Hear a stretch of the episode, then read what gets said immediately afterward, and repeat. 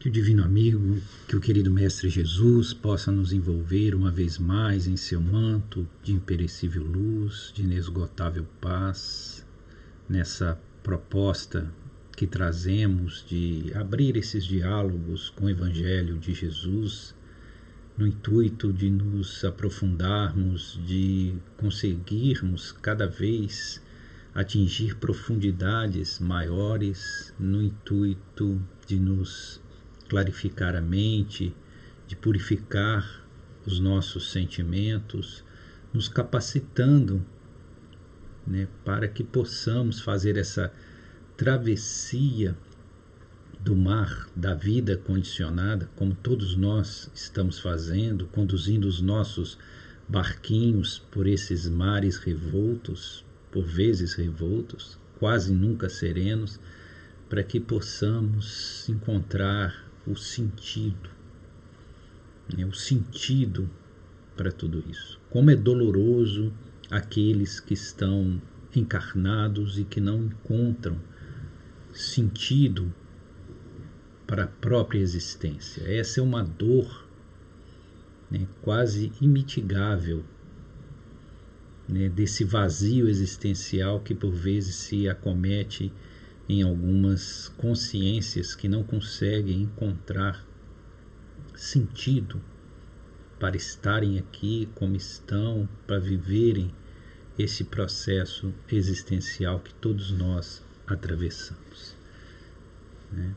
E, e hoje em dia, com a ruína dos valores, né, com a relativização de absolutamente quase tudo, com o princípio né, da solubilidade, da, da inconsistência, né, como se tudo que fosse sólido se desintegrasse, se desmantelasse no próprio ar, né, fosse volátil, né, e vivendo um princípio do imediatismo, né, tudo tem que ser rápido, tudo tem que ser para agora, e também do consumismo, né, tudo tem que ser objeto de consumo, tem que gerar prazer imediato. Em meio desse panorama daquilo que nós podemos designar de a pós-modernidade, que, que configura esses dias que nós vivemos, de excessos de informações imediatas e fragmentárias, com escassez de percepção essencial. Né? Como se tudo fosse realmente um anúncio sem conteúdo. Então, perante tudo isso, né, talvez ter uma percepção diferenciada do que seja a proposta de Jesus possa, de fato, nos sustentar e nos trazer o consolo, né? não no sentido piegas desse termo, mas consolo no sentido mais profundo, no sentido daquilo que justifique cada condição e experiência vivencial que possamos ter. Né? É, hoje nós somos desafiados a dialogar com uma questão que nos é colocada, que não é uma questão muito simples. Né? Porque nós sabemos que um dos atos mais comprometedores da condição espiritual é aquele é, pelo qual o espírito, né, ao, ao tentar contra a própria existência ou, ou agredir-se né, a ponto do extermínio, né, que é aquilo que nós chamamos de autoextermínio ou suicídio, né, e sabendo as consequências disso e principalmente a gravidade perante as leis divinas de tal ato, uma questão nos é colocada e veja que não é uma questão simples. Tem a ver com Jesus. É, nós sabemos que Jesus ele era presciente do que iria acontecer com ele. Veja a, a estrutura, a natureza da questão que nos é colocada e que nós procuraremos humildemente dialogar com ela. Jesus era presciente do que iria acontecer com ele. Ele sabia que ele seria crucificado, que seria morto. Ele mesmo anunciou isso. Ele mesmo disse, fez o um anúncio do próprio Calvário. Em vários momentos ele faz isso. É, se quisermos ser muito específicos, no capítulo 9 de Lucas, versículo 22, né, que é um momento que antecede a transfiguração de acordo com o encadeamento de Lucas. Claro que o encadeamento de Mateus é, é, é um pouco diferente. De acordo com o encadeamento de fatos ocorridos segundo Lucas, naquele momento que antecedeu a transfiguração, é, Jesus disse aos seus discípulos que é necessário que o filho do homem padeça muitas coisas, seja rejeitado pelos anciãos, pelos doutores da lei, pelos escribas, seja morto e se levante no terceiro dia. Seja morto. Quer dizer, ele era ciente de que ele seria morto. Que tudo aquilo que ele estava causando de impacto, aquelas mentes ainda empedernidas, insensíveis a uma proposta da espiritualidade, embora muito apegadas e arraigadas à religião, né? e obviamente religião e espiritualidade nem sempre significam a mesma coisa, aliás, não significam. Né? é, espiritualidade e religião nem sempre né, estão vinculadas ou correspondem a um mesmo processo. E, então nós vemos que ele era ciente de tudo isso. É, na última ceia, quando ele estava com seus amigos se despedindo, ele fez aquela última ceia para se despedir. Por quê? Porque ele sabia que era o último momento que ele estaria com eles, que, eles poderia, que ele poderia partilhar do alimento com seus amigos. E mesmo ali na, no transcurso da última ceia, ele novamente anuncia que um que estava com eles, que lançava a mão no mesmo prato que ele comia, referindo-se a Judas, iria traí-lo, né? e que iria se consumar aquilo que ele havia predito que seria a sua morte. Então a pergunta, né, a questão que nos é colocada era: se Jesus era ciente de que ele, permanecendo em Jerusalém, porque ele estava em Jerusalém, ele seria capturado pelos homens do Sinédrio e morto. Então, por que ele não saiu dali? Por que ele não deixou Jerusalém e voltou para Galiléia? Ou sabendo que aqueles homens jamais perdoariam a ousadia de verdade que ele ostentou, por que ele não foi para o Egito, foi para para Alexandria, por exemplo. Imagina Jesus na Alexandria a dialogar com aquelas mentes brilhantes que estavam em Alexandria. Ou então Atenas. Por que Jesus permaneceu ali? Ciente que ele seria preso. Então a questão que nos foi colocada é a seguinte: ele sabendo que seria morto e se entregando voluntariamente à morte, não seria isso um suicídio? Veja que não é uma questão simples.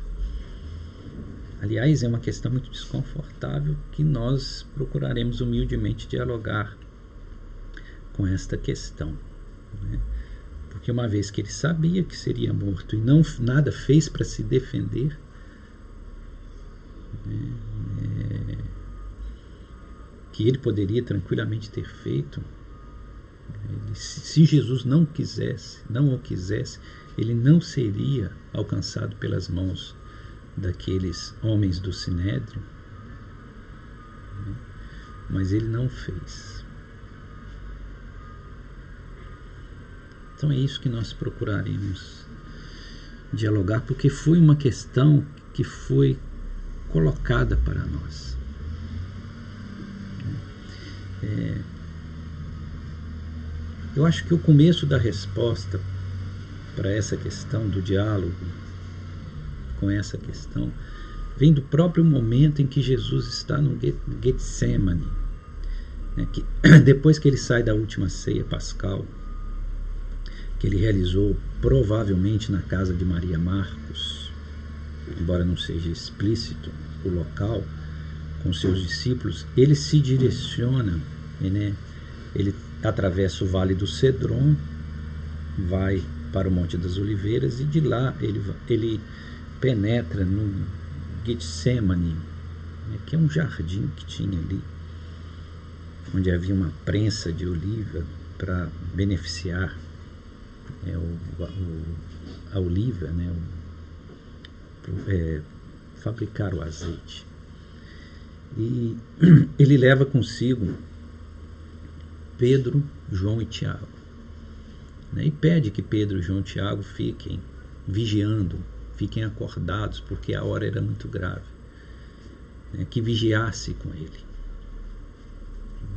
E vai um pouco mais à frente para se recolher e estar sozinho. Lucas diz que ele é, se distancia é, se mantém à distância de um tiro de pedra, de um arremesso de pedra, quer dizer, não muito longe.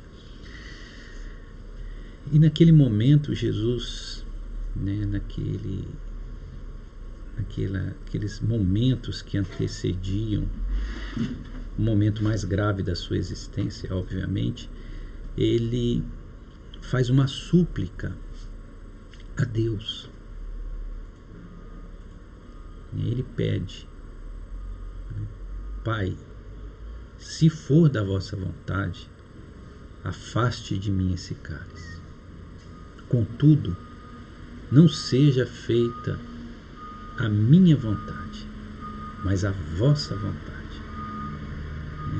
Então ali ele claramente ele faz um pedido, um pedido que pudesse se afastar dele aquele cálice. É, cálice aqui simboliza a dor, todo o martiriológio que ele iria enfrentar nas próximas horas. É, mas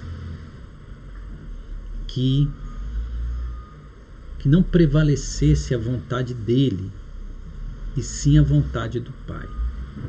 E obviamente Jesus passou pelo martiriológio, o cálice não foi afastado. Uma pergunta um pouco incômoda. Então queria Deus o sacrifício e a morte de Jesus? Se, como dizem, Jesus era o Filho unigênito, o Filho de Deus, o único Filho de Deus, por que Deus quis que ele passasse por esses sofrimentos? Fosse humilhado, morto, escarnecido, torturado, terrivelmente torturado, morrer de uma morte agônica sem precedentes? Que a morte na cruz é uma morte agônica supremamente dolorosa. Então Deus queria isso para o seu filho, e no caso o filho unigênito. Nós, como pai muito menos amorosos, nós nunca suportaríamos isso para os nossos filhos. Vejam que são questões realmente incômodas. Mas o básico aqui é ver que Jesus ele renuncia à vontade própria e se coloca sob o auspício da vontade divina. Ou ele se move do livre arbítrio decisório e entra no arbítrio divino, no divino arbítrio, colocando inteiramente até mesmo a sua integridade física nas mãos do plano divino. Né? Isso na tradição do yoga, do Vedanta, isso é chamado de Ishvara Pranidhana. Ishvara é o Senhor Supremo, né? Pranidhana é entrega, né? aquele que renuncia a si mesmo para cumprir a vontade do propósito divino naquela existência, né? que se faz instrumento para que se manifeste a luz divina né? através dessa aparelhagem física. É uma autorrenúncia para que se faça, se torne instrumento para manifestação da luz. Né? E uma confiabilidade absoluta nesse plano regencial divino todo amoroso. Isso é Ishvara Pranidhana. Jesus fez isso. Né? É, Jesus faz essa entrega desde sempre. Então, que seja feita a vossa vontade e não a minha. Então nós entendemos que existia uma vontade divina para que aquilo se cumprisse. Que havia um propósito para aquilo. E aí nós precisamos começar a relativizar a questão da morte e, consequentemente, do suicídio. Em verdade, o que Jesus iria fazer ali é o descarte do corpo físico, mas o espírito dele em momento nenhum seria tocado, alcançado pela morte nem mesmo pelo sofrimento. Nós temos que entender que Jesus, ele sofre, ele vivencia um processo de dor, dor aguda, mas não de sofrimento. Porque a dor é de ordem física, orgânica, mas o sofrimento é de ordem moral. E Jesus, naquele momento, estava plenamente harmonizado consigo mesmo, em paz e perfeitamente ajustado com o propósito divino de sua missão celeste e divina. Então não havia sofrimento. Jesus não foi acometido de nenhum sentimento, nem de raiva, nem de, de rejeição em relação àqueles que o torturavam e matavam. Não houve nenhum sentimento que maculasse a pureza do coração de Jesus. Então, com, com isso, não havia sofrimento no sentido moral. Havia sim dor, uma dor sem precedentes, mas não sofrimento. Né?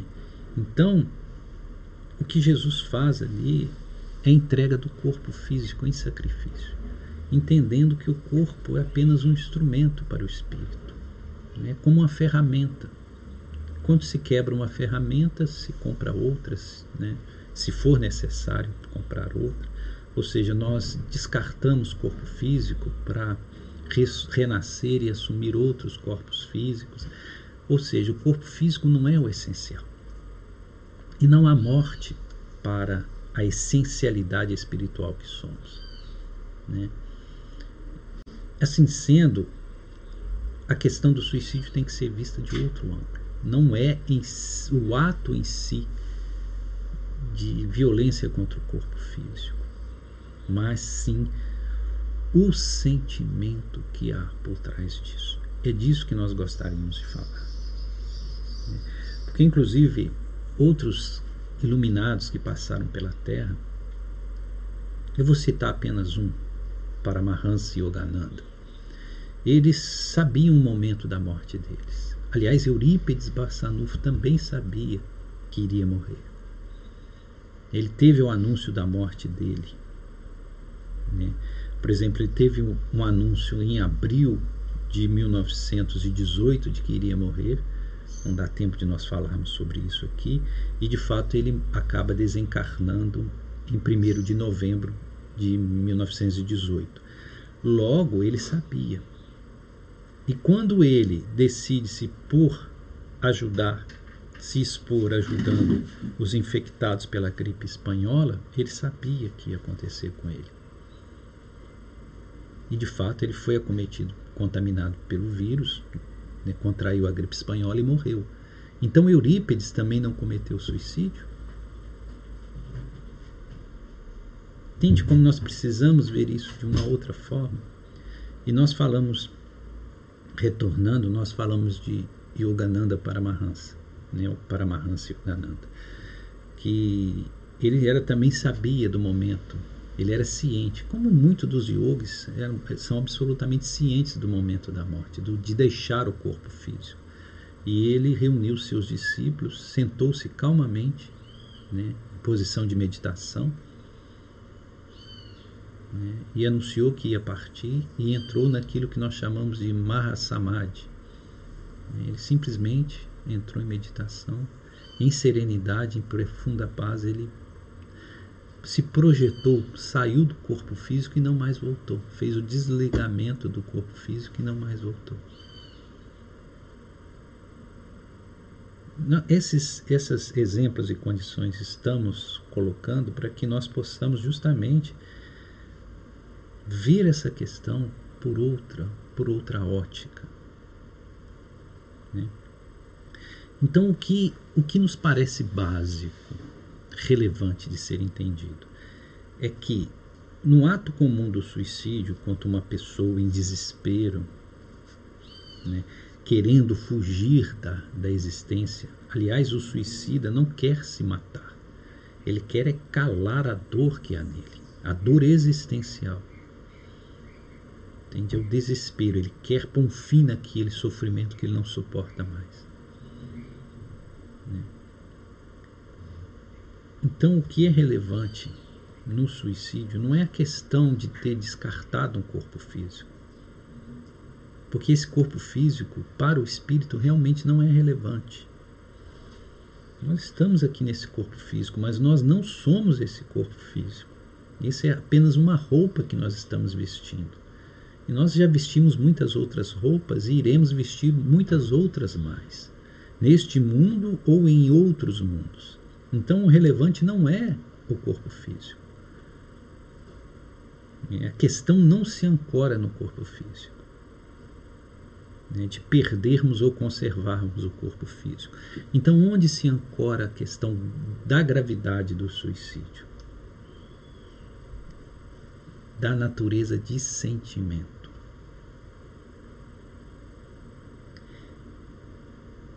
é aquilo que está na ordem dos sentimentos mais profundos. Porque o sentimento está no espírito e não no corpo.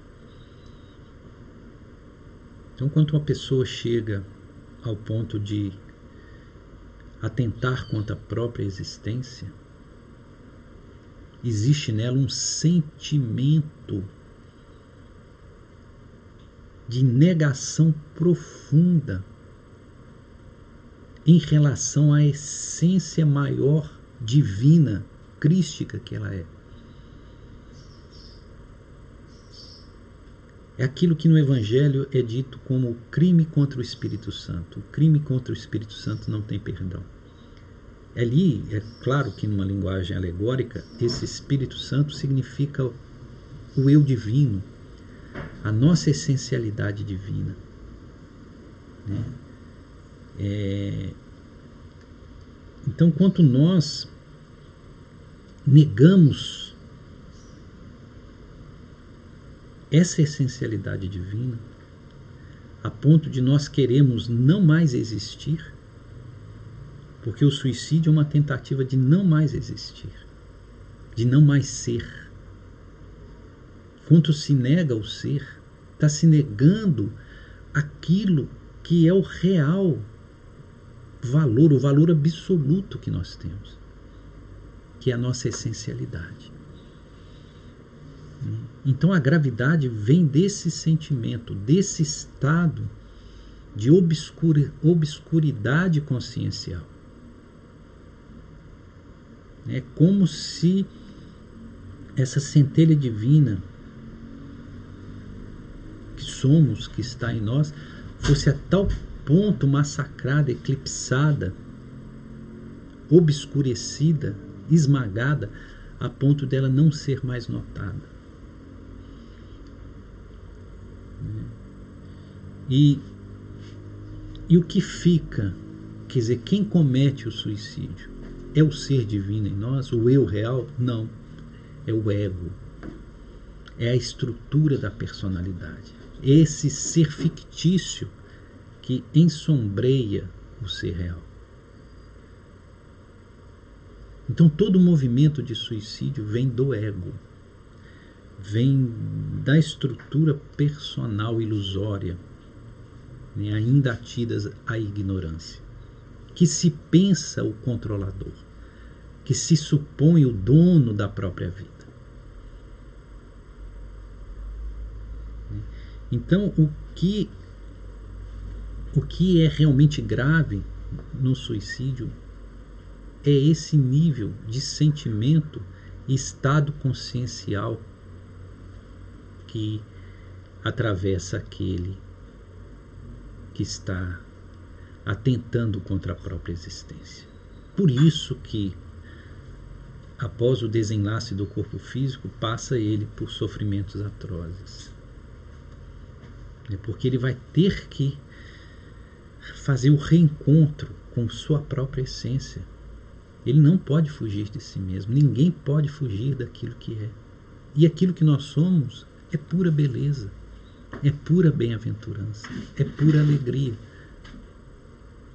E nós nos distanciamos tanto disso que nós acabamos vivenciando um cálice de amarguras. E no caso de Jesus especificamente, ele estava ancorado no eu sou, na essencialidade crística e não no ego. Então não havia nenhum sentimento em Jesus em relação àquele momento, um, um sentimento contrário à própria essencialidade crística. Jesus estava perfeitamente ajustado ao seu Dharma, né, ao seu propósito divino. Então perguntam alguns, então por que ele pede que se afaste dele esse cálice, que não que ele sofria por esse cálice que teria que beber.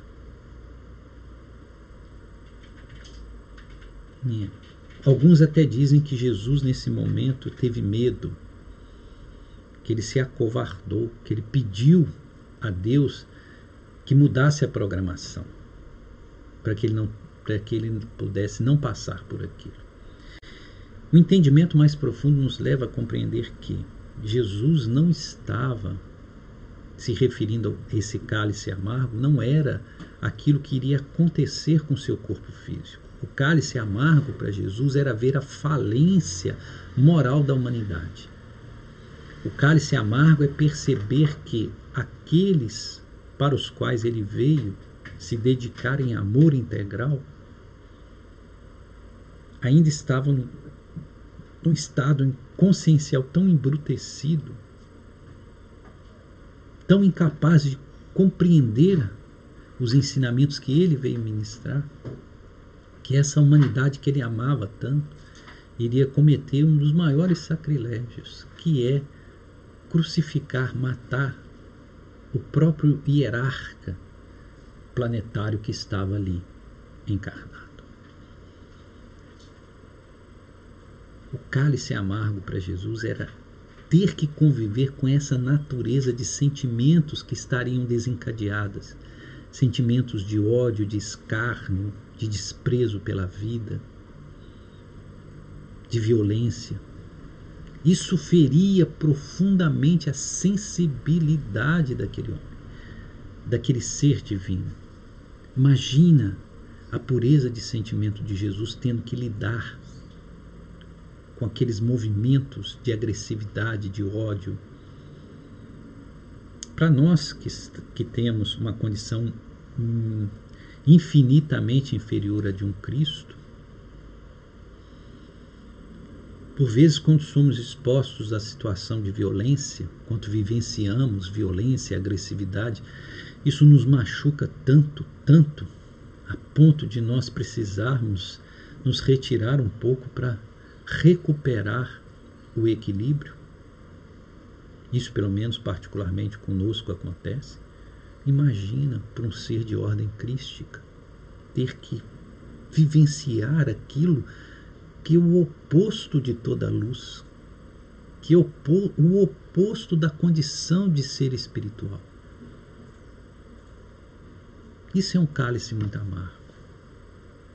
E é desse cálice amargo que Jesus estava pedindo, e naquele momento ele não estava pedindo por ele, para que ele fosse resguardado de passar por, pelo que ele iria passar, e sim que aquelas pessoas pudessem ser resguardadas de fazer o que iriam fazer. Que aquelas pessoas fossem protegidas para que não passassem, para que não fizessem o que iriam fazer, porque ele sabia das consequências graves daqueles atos. Porque a lei é a lei. Né? E a lei não pode ser burlada. Né? Principalmente a lei de causa e efeito, ou de ação e reação. Né? Que aquilo que nós lançamos para a semeadura nos vitimará com a inevitável colheita. Então, naquele caso específico, né, quando se questiona se Jesus não teria, entre aspas, permitido a própria morte, isso configurar, configuraria um suicídio, eu acho que nós conseguimos minimamente responder, né, entendendo que não, que absolutamente não havia em Jesus um sentimento de negação para com a própria essência daquilo que se é. Porque o grave no, no ato de suicídio não é o que se faz com o corpo físico, e sim aquilo que se produz com a essência suprafísica e material, com a essencialidade da condição divina em nós. E, e por isso, obviamente, não há não há em Jesus nada que possa minimamente né, o enquadrar como um perfil suicida. Né? É, bom, essa foi uma questão que nos foi colocada e que nós buscamos dialogar com ela e esperamos que minimamente nós podemos, né, logramos êxito em trazer um pouco de luz sobre essa esta questão. Nós poderíamos aqui também nos aprofundar e falar um pouco sobre é, a visão espiritual do suicídio, né, o que acontece, como isso se dá, né, por que é tão grande o padecimento dos suicidas, né, dentro de uma visão espiritual, o que acontece né, com aqueles que desencarnam através do suicídio, como é o processo de erraticidade ou de vida suprafísica no outro plano da materialidade para aqueles que assim o fazem, embora não exista um nível de condição absoluta ou de processo igual, né, uniforme para todos, claro, cada um tem suas razões para todos os atos desta natureza há sempre agravantes e atenuantes. Depende das motivações, depende do, dos motivos que levaram àquele ato, depende da natureza de sentimentos, principalmente isso, de sentimentos que carrega aquele que comete este ato. Né? E que, obviamente, é, todos eles perdoáveis por Deus. Né? Nós colocamos entre aspas porque, na verdade, Deus não perdoa. Né? Porque Deus não tem necessidade nenhuma de perdoar, porque Ele não se sente ofendido com nada que nós possamos fazer. Ele é todo perfeição e Ele sabia né, das, dos, de tudo que nós teríamos que passar em nosso processo evolutivo. Né? É, isso faz parte de uma programação. Então, é, todos eles, né, os, os suicidas, obviamente, não estão condenados. Não há condenação no plano divino. E todos eles vão ser, sim, ajudados, muito ajudados, pelos irmãos maiores, pelos seres de luz, para reconstruir um projeto de reedificação e de realinhamento com esse ser eterno. Porque na verdade trata-se aqui de um alto amor. Nós temos que aprender a nos amar profundamente, a ser o puro amor divino que já está em nós. Né? Que é a vivência plena do amor é que nos que nos espiritualiza. Então vai haver, haver todas as ajudas necessárias, todas as oportunidades, né, sem violentar o livre-arbítrio daqueles que assim cometem esse ato, né, para que eles possam reestruturar-se, às vezes de forma dolorosa, o que é inevitável, porque eles agrediram o corpo físico, isso tem ressonância no corpo suprafísico, no perispírito, e talvez precisem renascer em encarnações breves, né, que com algum grau de complicação.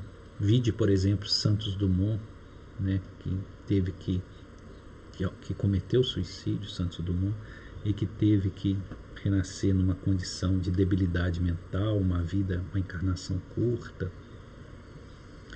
Né? É, enfim, é, nós poderíamos nos estender muito aqui falando sobre essa questão, mas né, isso já seria tema para um outro, um outro diálogo, para uma outra reflexão. Né? Então, que Jesus siga nos abençoando a todos.